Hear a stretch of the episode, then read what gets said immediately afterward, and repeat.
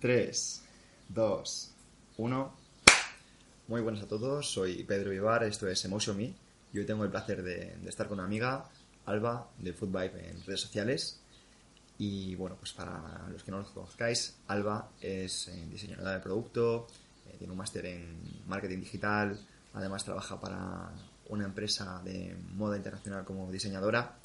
Y bueno, pues para mí es una oportunidad eh, especial porque creo que su trabajo es eh, muy distinto a lo que a lo mejor podemos eh, contar día a día y puede ser muy interesante. Pero para los que no lo conozcan, qué mejor persona que ella para, para presentarse. Hola Pedro, eh, gracias por, por, traerme a tu programa y que podamos charlar un poquito. Y bueno, eh, pues como bien has dicho, soy diseñadora de moda, creo contenido digital para marcas y a mayores soy, bueno, tengo un máster en, marketing digital internacional. Y nada, y Alba es muchas cosas, como puedes ver. Alba es, bueno, es una persona entusiasta de, del diseño. De hecho, vamos, desde bien pequeñita me ha gustado el diseño. Y, Alba también es una apasionada del mundo del deporte, el mundo de la salud. Y me gusta combinar ambas cosas, ¿no? Como um, el diseño con, pues, con el tema fitness. Pues me gustaría que hablaras un poquito de, de tus hábitos, porque sé que eres una persona que empiezas el día muy temprano porque como te dedicas a un montón de cosas, creo que además eh, llevas lo que es eh, las redes sociales o digamos el tema de... Creo contenido digital para, para marcas. Contenido para, marcas. Uh -huh. Pues eh, eso, además del tema de la moda que sé que lleva mucho, mucho tiempo, muchos recursos, empiezas el día muy temprano y uh -huh. Me gustaría saber si sigues algún tipo de hábitos o lo que sea pues para empezar el día y estar más preparada. Por supuesto. Eh, soy una persona que madrugo muchísimo mi despertador suena a las 5 de la mañana.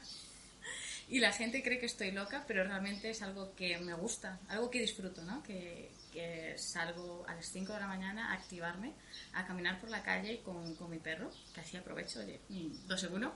Y, y, me gusta porque, porque es un momento para mí, en el que estoy conmigo, en el que la calle está en silencio y es brutal pasear y que no escuchas ni ruidos de coches, ni gente gritando, ni nada, simplemente tú, tus pensamientos o tu música, porque yo soy mucho de ponerme música o podcast para empezar el día y, y me anima a activarme y que mm, empezar el día con energía. Pues me parece brutal porque creo que al fin y al cabo la, la música eh, transmite como mucha energía para, uh -huh. para, empezar. ¿Y qué música o qué, qué podcast escuchas para, para estar tan motivada?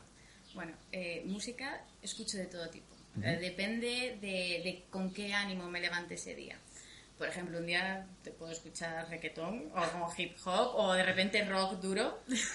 Todo depende de, del mood con el que me quiera despertar. Pero sí que es cierto que intento ponerme música mmm, con ritmo. ¿Por qué? Porque eso siempre te anima un poquito ¿no? Sí, y sí. Te, te, levanta el ánimo. Y podcast, bueno, sabes que escucho el tuyo. Eh, también escucho eh, el de um, eh, Fitness Revolucionario, que me gusta mucho. O sea, intento escuchar podcasts que vayan relacionados con la salud uh -huh. y con cosas que a mí me interesan, ¿no? Mm, puedo escuchar alguno relacionado con el humor o tal, pero sobre todo me enfoco en, en podcasts que... Suben a tus objetivos, ¿no? Exacto. Que me motiven a mejorar en lo que me interesa. Brutal. Um, ¿Cómo es ¿Cómo es esto de, del mundo de la moda? Porque yo por lo poco que sé, creo que es un mundo en el que hay, hay mucha competencia, la gente lo quiere para ayer, además eh, hay muchas personas que quieren entrar. Uh -huh. ¿Cómo, ¿Cómo, va esto? Me alegra que lo veas desde esa visión porque eh, después hay una visión muy distinta que es la de tú te sientas en tu mesa y haces dibujitos. que no, que no, no van por ahí los tiros para nada.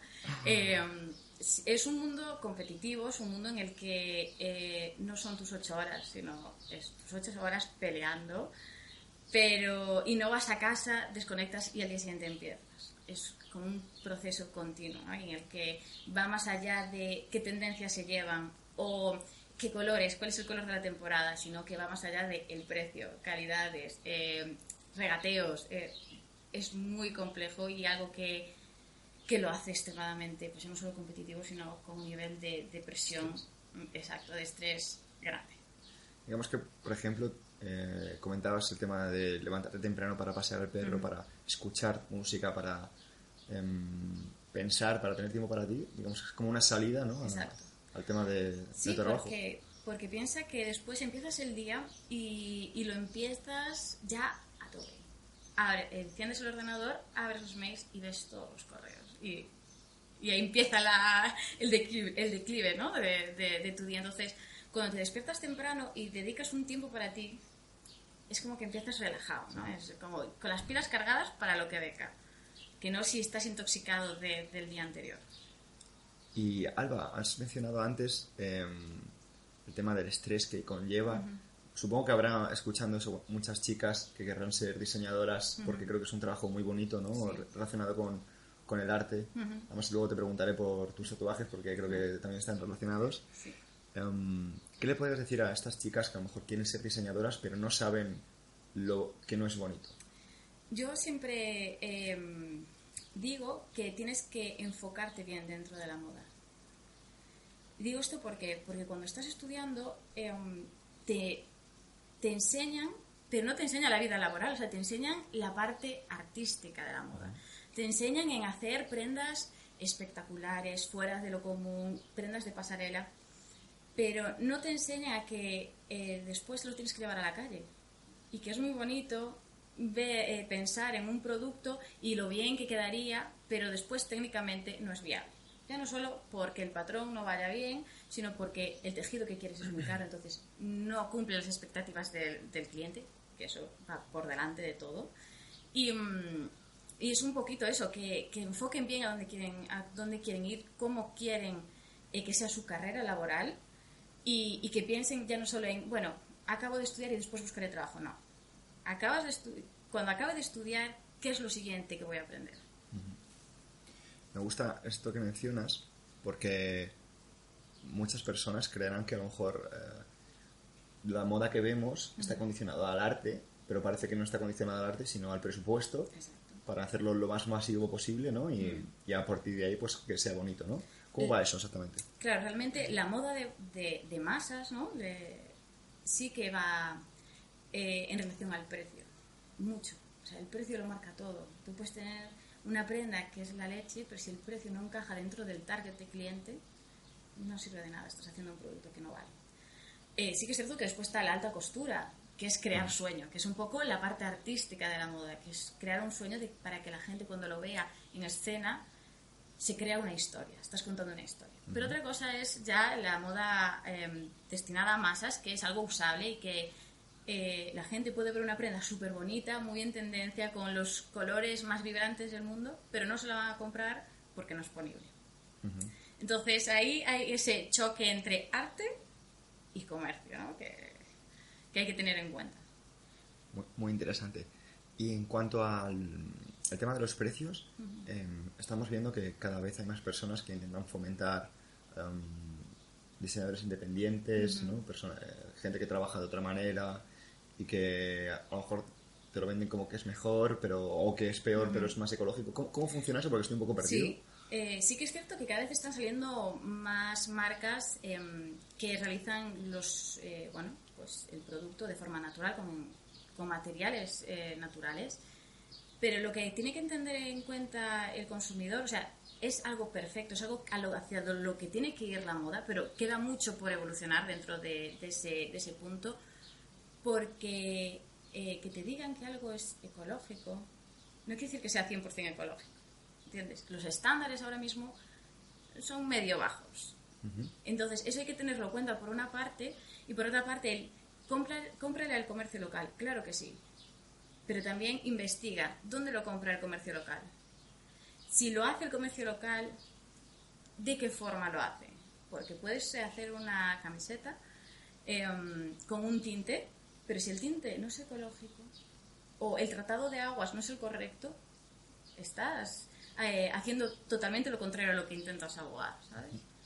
Antes me comentabas que te llamó la atención una empresa como que vendía a un precio barato, un- creo que eran zapatos de, Sí. de caucho. De o- caucho natural, bueno, es. me parece una idea brutal, pero el precio no me parece que se corresponda a- al producto, porque si tú estás vendiendo un producto que es hecho de forma artesanal, con eh, unos estándares de calidad muy rigurosos, que los materiales son muy pensados y que eh, no son masivos, tú no puedes venderla a 60 euros. ¿Entiendes? Yo lo, yo lo considero así. Eh, ya solo la mano de obra tiene un coste. que, que si está regulado, no sí, puede se ser pagan impuestos y todo eso es, imposible. Exacto. O sea, yo lo que digo es que a veces hay que dudar. No quiere decir que sea 100% malo, tampoco decir que sea 100% bueno. O sea, Correcto. eh, creo que hay que dudar de, de- de las cosas y no creérnoslo a pies juntillas y investigar para, bueno, para saber qué, qué es lo que hay detrás. Eso es. Y puede ser también que pase como incluso en la nutrición. En la nutrición estamos hablando que eh, se habla de, creo que era pollo de corral. ¿vale? Cuando la nomenclatura de corral no existe, Ya, sí, sí, pero sí. te lo ponen así para que... Para que tú creas que, que es que de el pollo corral, vive mejor. eh, que pollo vive mejor cuando realmente no hay ninguna eh, nomenclatura que esté diciendo que ese pollo esté pasando ningún tipo de control, ¿no? Exacto, Pero a nivel de marketing queda muy bien. Sí, sí, sí. Bueno, es que el marketing esconde muchas cosas. Porque la gente cuando ve algo, no te quedas, o sea, te quedas con lo primero que impacta, no te quedas con la letra pequeña. ¿Sabes? Entonces, eh, a lo mejor se pone el D en pequeñito, corral en grande, entonces ostras, este vive, vive bien, estoy comprando un, Eso buen es. pollo. Y en la moda, digamos que lo has comentado antes, es como que cuando pone que algo es ecológico, pero lo que no se pone el porcentaje el- por el que es ecológico, ¿no? A lo mejor Y a lo es- mejor un 20%, Correcto. a lo mejor, ¿sabes? Entonces, ¿realmente te estás comprando algo más ecológico de lo que te estabas comprando antes? Sí. ¿Pero es realmente ecológico? A medias.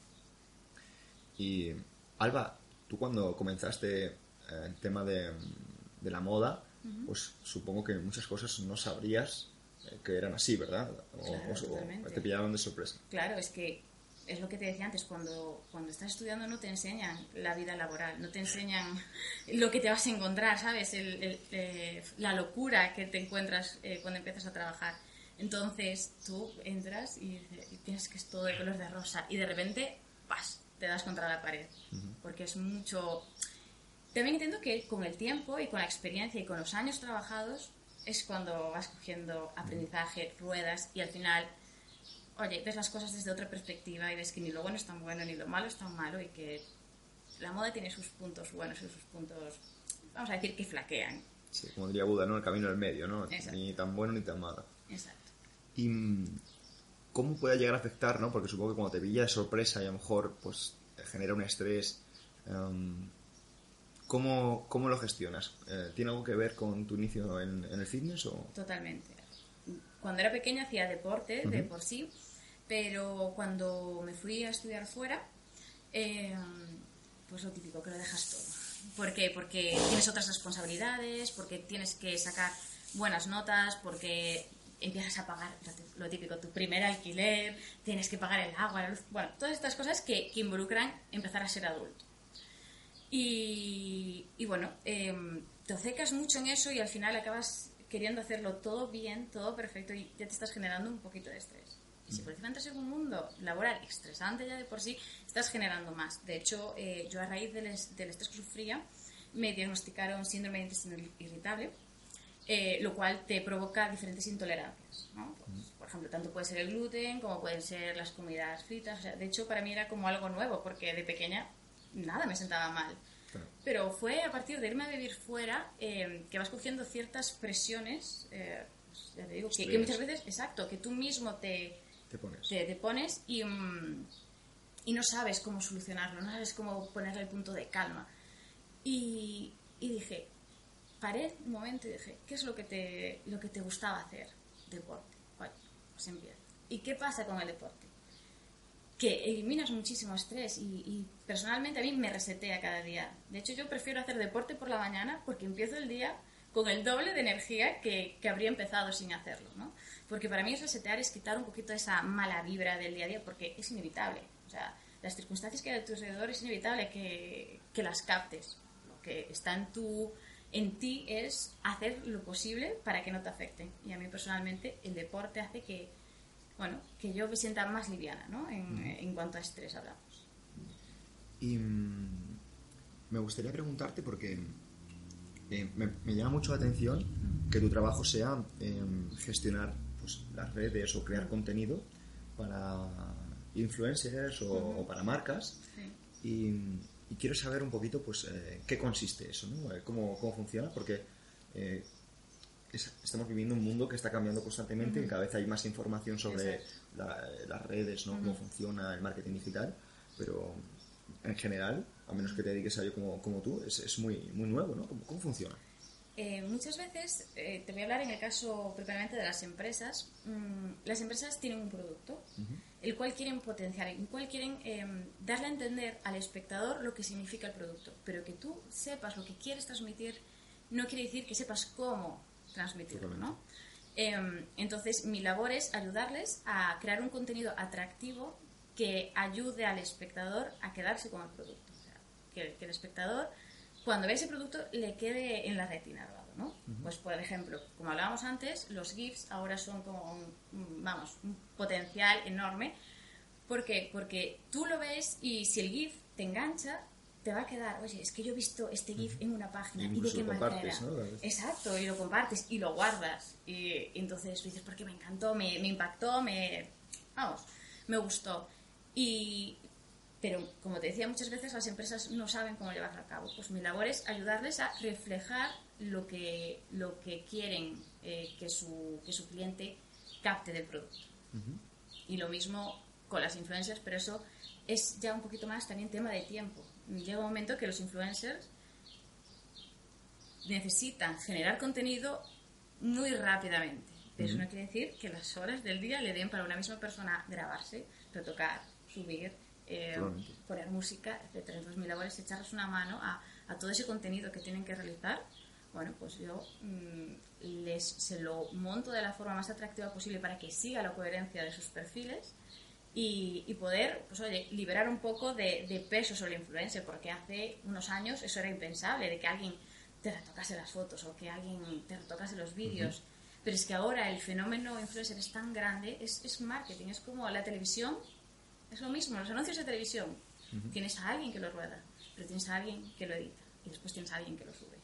Es un poco lo mismo, pero eh, en el ámbito de redes o sea, de, de, la producción, ¿no? De corta, pega y todo eso. Exacto. Quiero hablar, porque como llevas también el tema de marcas, me gustaría que comentases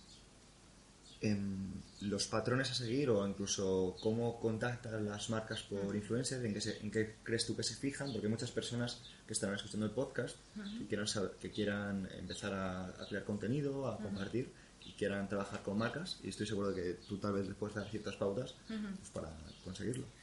Las marcas lo que suelen buscar la mayoría de las veces es sinceridad, que la persona que vaya a mostrar su producto lo sienta como suyo porque es que no vale nada decir, oye, cómprate esto, no sé qué, si realmente no lo, no lo piensas, porque vas a sonar como forzado. En cambio, si tú realmente pruebas el producto, eh, lo sientes como tuyo, lo consumes con exacto, sale solo. Porque no vas a estar engañando a nadie. Cuando engañas a alguien se nota. Es así. Aunque mucha gente diga que no, que hay esta fobia a los influencers, ¿no? De siempre están, esto es la teletienda, siempre están mm. vendiendo. Depende. A ver, que esto es como todo al final, ¿no? Y de hecho, nosotros somos los responsables de a quién decidimos ver, ¿no? Claro. El, espectador tiene que ser consciente y tener em, su propia opinión acerca de lo que está viendo. Que yo vea que alguien está promocionando eh, cualquier cosa no quiere decir que lo vaya a comprar. Tiene que ser em, responsable de sus propias acciones. No puede echarle la culpa a un influencer porque esté mostrando una marca. Porque cuando ves la televisión no le dices al actor de que estás viendo el anuncio, oye tío, que me estás vendiendo esto. Sí, dices algo que, he vendido o lo que sea. Exacto, pero es que es, la gente le cuesta entender que es muy similar a, lo, al anuncio que se tiene en televisión o en revistas. Lo que pasa es que es eso, es una nueva plataforma que se está formando, es un empleo que antes no existía. Eso es, y es más real porque estamos hablando de eh, que por lo general, que luego también hay de todo, es mucho más... Uh, real una persona que tú le sigues de siempre, pero de repente durante X meses está consumiendo una cosa, incluso lo, lo, lo, desarrolla en su día a día.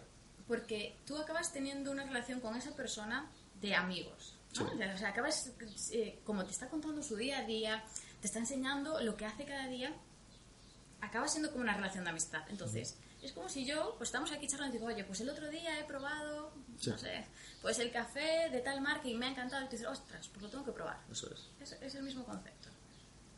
O sea, al final, eh, no es que te está engañando, te está enseñando lo que, lo que le ha gustado, lo que le- porque mm, yo creo y, y espero que todos los influencers cuando prueban algo, lo que dicen a la cámara sea porque lo han probado primero y porque han dicho, oye, lo voy a probar y después si me gusta, lo voy a enseñar. Eso es. Em, Alba, creo que también em, te gusta el tema de, de la cocina, las recetas, etcétera. Y de hecho eh, he visto que compartes eh, bastantes y creo que tienen todas muy, muy buena pinta. Quiero preguntarte si hay personas que a lo mejor te han acusado de intrusismo, por lo que sea, por el tema de, oye, no eres nutricionista, oye, no eres entrenadora, ¿por qué haces esto, etcétera? ¿Qué opinas de todo esto? Es que creo que, se están confundiendo de el lugar. No creo que Instagram sea un lugar de intrusismo, porque Instagram en este caso es una plataforma para motivar a personas. Yo no, estoy, no le quito el trabajo a nadie, ni, co- ni cobro a las personas que me ven por enseñarles las recetas que hago o por lo que yo he ido aprendiendo a lo largo de mi vida, sino simplemente yo enseño lo que hago para motivar a otras personas a que, les, a que se animen. Si, les, si eso les ayuda a llevar una vida mejor, a una vida más saludable y les ayuda a sentirse bien, que lo hagan, que no teman al, uy, es que ¿qué me dirán? Me da vergüenza ir al gimnasio porque soy una chica y las pesas y, uff, es que eso es para hombres. Es darle un mensaje de, hazlo, si, si realmente es lo que quieres, hazlo. Lo comparto. Em, me gustaría que, si puedes, eh, nos des consejos o des consejos a, a estas chicas o estos chicos que a lo mejor eh, quieren empezar a crear contenido, quieren empezar a, a compartir cosas, les da vergüenza o comparten cosas pero no tienen éxito porque a lo mejor, eh, digamos, el cuadrante o el marco no es el más bonito. Eh, ¿Qué les podrías decir? ¿Cómo puedes empezar a mejorar tu contenido? si tienes el mensaje claro que quieres dar, tienes que pensar un poco cómo quieres que el espectador lo vea. Tienes que verte tú como espectador. Tú, si estás al otro lado de la pantalla, ¿cómo te fijarías más en ese contenido? Por ejemplo, es lo que hablábamos antes. Si tú en una newsletter te envían una newsletter y todas las letras, el título, los links, están todos con la misma tipografía, al mismo tamaño, al final solo verás letras. Pero en cambio, si el título lo pones en un color concreto, en un tamaño concreto, o incluso si estás enlazando un vídeo que se vea la imagen del vídeo, el, el ser humano es muy visual, se queda en la retina con ese tipo de cosas. Entonces, le va a llamar la atención y van a querer ver más. Y es lo que tienes que crear. Tienes que, que hacer que la persona, que el espectador quiera saber más y quiera ver más. Y para mm, una persona que a lo mejor ya sea pues una referencia, una persona pública, etcétera, ¿cómo le mejoras el contenido? ¿Cómo, ¿Qué es lo que hace Alba? ¿Qué es lo que hace? eh, ¿Cómo trabaja con una empresa? Por ejemplo, en ese caso, la persona ya tiene un buen contenido. O sea, te le falta la forma. Porque es eso, pues tiene un buen contenido, pero si no es eh, potente a, a ojos del espectador, puede que, salga, que caiga un poco en el olvido, ¿no? Entonces, en ese caso, eh, lo que hago es un, bueno, primero un plan, ¿qué es, lo que, ¿qué es lo que quieres transmitir? ¿Cómo lo quieres transmitir? Los colores son muy importantes. Eh, lo que hablábamos antes de, si tú quieres poner una señal de peligro entre árboles, no lo puedes poner en color verde porque se camuflará con el resto de los árboles. Pero en cambio, si lo pones en rojo, oye, la atención va a ir a la señal, a la señal de peligro y va a crear una atención en el espectador. Bueno, pues eso lo tienes que tra- trasladar a tu contenido. Si tú le pones puntos de atención, las personas, oye, pues se quedarán más tiempo y realmente es lo que te interesa. Crear movimiento dentro de, pues, de tu newsletter o de tu contenido de Instagram, que la gente lo quiera leer, que la gente quiera clicar. Por ejemplo, algo que, que se empieza a hacer mucho es crear varias, varias imágenes. Por ejemplo, una imagen, un vídeo y un GIF en el mismo post. ¿Qué hace eso? Que pases. Y pasando de foto en foto o de vídeo en vídeo, te estás quedando más tiempo en ese post. ¿Y eso qué genera? Sí, sí, más sí, movimiento. ¿Y Instagram cómo, cómo, lo, cómo lo piensa? ¿Qué piensa que es eso? Oye, la gente se está quedando, esto es interesante. Pues hay que enseñarlo más. Interesante. Y, mm, ¿Qué concepto o, o qué mensaje te gustaría dejar para, para transmitir? ¿Con qué, ¿Con qué concepto te gustaría que la gente se quedase? de las redes sociales. De las redes De- sociales. en gen- de las redes sociales que lo disfruten y que lo que lo vivan como algo propio, no como una obligación, porque cuando algo se convierte en una obligación acaba perdiendo el gusto porque es como que ya no es tuyo, ¿sabes? Sino que es lo haces solo por los demás, lo tienes que hacer por ti. Mm, No importa el número de, de- de seguidores que tengas, lo tienes, lo- tienes que vivirlo, porque por ejemplo, muchas veces pasa que la gente al tener pocos seguidores tira la toalla. Claro. ¿Pero por qué? Porque tu objetivo ha sido conseguir seguidores. Cuando tu objetivo tiene que ser que los pocos seguidores que tienes están ahí, o sea, tienen aún más valor que si tienes muchos seguidores, porque están ahí por tu contenido. Entonces tú le tienes que poner pasión a eso. No te, no te fijes en, uff, es que tengo que subir seguidores, tengo que publicar todos los días. No, Eso es. porque te sale, porque es natural, porque, porque te sale de dentro, es que es, eh, es así, tienes que ser tú. Totalmente, ¿no? Eh, Puede ser que vivamos en un mundo muy superficial ahora mismo, eh, con tanto eh, importancia de marcas, de oye, tantos likes y tal. ¿Cómo, cómo ves tú eso? Sí, eh, yo lo veo un poco como que a veces mm, te valoran según los seguidores que tengas. Y es eh, muy triste que llegues a un evento y, y que alguien con muchísimos seguidores, hola, ¿qué tal? ¿Cómo te llamas? ¿Cómo, es tu, cómo se llama tu perfil? Eh, Pepito. y que de repente digan, oh, pero tienes muy pocos seguidores. Tías, ¿y qué más da? Bueno, eso habrá que, habrá que ver quién- qué personajes son así, porque de todas maneras em, lo hablaba, lo discutía hace un año con, con Jesús Sierra, cuando eh, por entonces alcanzaban en YouTube eh, 10.000 seguidores, creo que ahora tienen como 70.000, ahora es, es- es distinto, y ellos hablaban de, de, de, bueno, es que ahora tenemos pocos, tal, etcétera, y, y yo, yo creo, creo que a veces se nos va un poco la olla con esto. Eh, básicamente, ¿por qué? Porque depende que compartas, ¿no?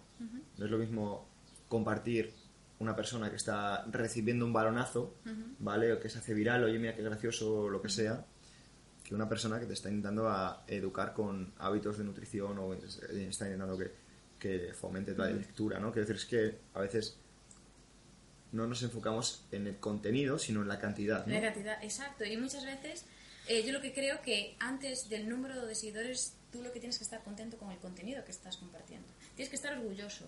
Que cuando alguien vea tu perfil, digas, es que esto es lo que quería transmitir. Tengas más o menos. Esto soy yo, ¿no? Es- Esto me exacto, representa. exacto. Mm, Esto soy yo, estoy orgullosa de esto. Porque ¿qué- ¿de qué te vale tener un montón de seguidores si lo que estás compartiendo no va contigo? Estás interpretando un papel. Es como un poco falso, entre comillas, ¿no? Desde luego. Y, mm, y eso se peca bastante. Pero se peca ya no solo porque tu objetivo sea conseguir más seguidores, sino porque externamente, si a ti solo te valoran por el número de seguidores, acabas creyendo que eres un número de seguidores, ¿sabes? 100%. Que vales tanto como los seguidores Y que pasa, ¿eh? tengas. Pasa. Yo me he dado cuenta que, que personas que ellas mismas se tratan a- como con el número de seguidores que tienen. Y a mí me parece lamentable que, que personas que yo considero que tienen una calidad humana buena se traten a sí mismas así. Yo personalmente no me considero ni que tenga ni muchos ni pocos, pero... Simplemente están ahí. Pero, O sea, es- pero porque básicamente no es lo que me representa. A mí no me representa la gente que me sigue. Sí, sí, sí. A mí me representa cómo hablan de mí. ¿Me explico? Es que ya me, por ejemplo, ya me parece feo preguntar cuánto- cuántos seguidores tienes. ¿Qué más da? Pregúntame a qué me dedico, pregúntame qué es lo que me gusta hacer en mi tiempo libre, pero no me preguntes cuántos seguidores tengo, porque no te va a decir nada de mí. Eso es. ¿Sabes? Ah, es desde que luego. mm, no es, no es tú como persona. Desde luego. Y, y además, eh, tener muchos seguidores no va a determinar que ganes más dinero Exacto. ni que tengas más visibilidad. O sea, Es que decir, lo que importa es eh, qué estás haciendo. ¿Me explico? O sea, cuánta gente lee tus mails, Exacto. cuánta gente escucha tu podcast. Eso Y- es lo que importa. Y es que, es que Instagram no es un trabajo, o sea, no es un trabajo para la mayoría de las personas, para otras muchas sí. Sí, desde luego. Porque es una plataforma muy buena, pero para otras muchas no es su trabajo y nunca se van a dedicar profesionalmente a, a Instagram. Pero en cambio lo toman como si fuese un trabajo. Y en ese momento es como, baja una marcha. Piensa en lo que realmente te gusta, en lo que quieres hacer. Si quieres esto como un trabajo, a lo mejor lo tienes que plantear de otra manera. Pero es que, por norma general, en esto no va así, no va como, quiero que esto sea un trabajo y me voy a enfocar 100% en esto que sea mi trabajo, porque al final te acabarás frustrando y lo acabarás odiando. Desde luego. Alba, em, ¿qué consejo darías a la Alba de 20 años? Que viva, que viva mucho, que viva fuerte, que no tenga miedo a hacer las cosas mal, porque la perfección no existe y, y solo puedes ir mejorando cosas, pero hay cosas que salen de tu control y no puedes controlarlo todo, no puedes querer que todo sea de una ter- determinada manera. En el momento que entiendas eso vas a empezar a vivir y, y vas a, a- a experimentar, a explorar, a, pues eso, a conocer cosas nuevas que al final es lo que te va a dar el aprendizaje y la evolución. No el querer hacerlo todo bien desde el principio, sino que un traspiés, tropiezas, vas a saber que tienes que caminar mejor para no volver a tropezar. Entonces eso ya te está dando un aprendizaje. Así que vivir, experimentar y, y volar, vamos. Y para terminar, ya que estamos hablando mucho de influencias, etcétera, ¿quién influencia a Alba? Ahí me has pillado. Es que mm, no soy una persona que me quede con esta persona me ha influenciado en mi vida, porque me han influenciado muchas Por personas supuesto, realmente. por supuesto. Por supuesto, mis padres eh, son personas que, que me han creado unos valores, un valor de esfuerzo, trabaja, eh, simplemente aporta. No hables, no critiques, aporta. Que es lo que realmente lo que te va a dar importancia en mi vida, en tu vida. Y, después todas las personas que vas conociendo a lo largo de tu vida te van influenciando. Y dependiendo de cómo vayas cogiendo el mensaje que te den, te van haciendo, pues, oye, la persona que eres en el futuro. Comparto, comparto la a, totalidad. Y, y nada, desde aquí te quiero dar las gracias por, por este ratito, por haber aportado tanto valor y, y espero que te hayas pasado bien. Muchas gracias por traerme, que he estado genial. Ha estado genial. Un saludito. Nos vemos.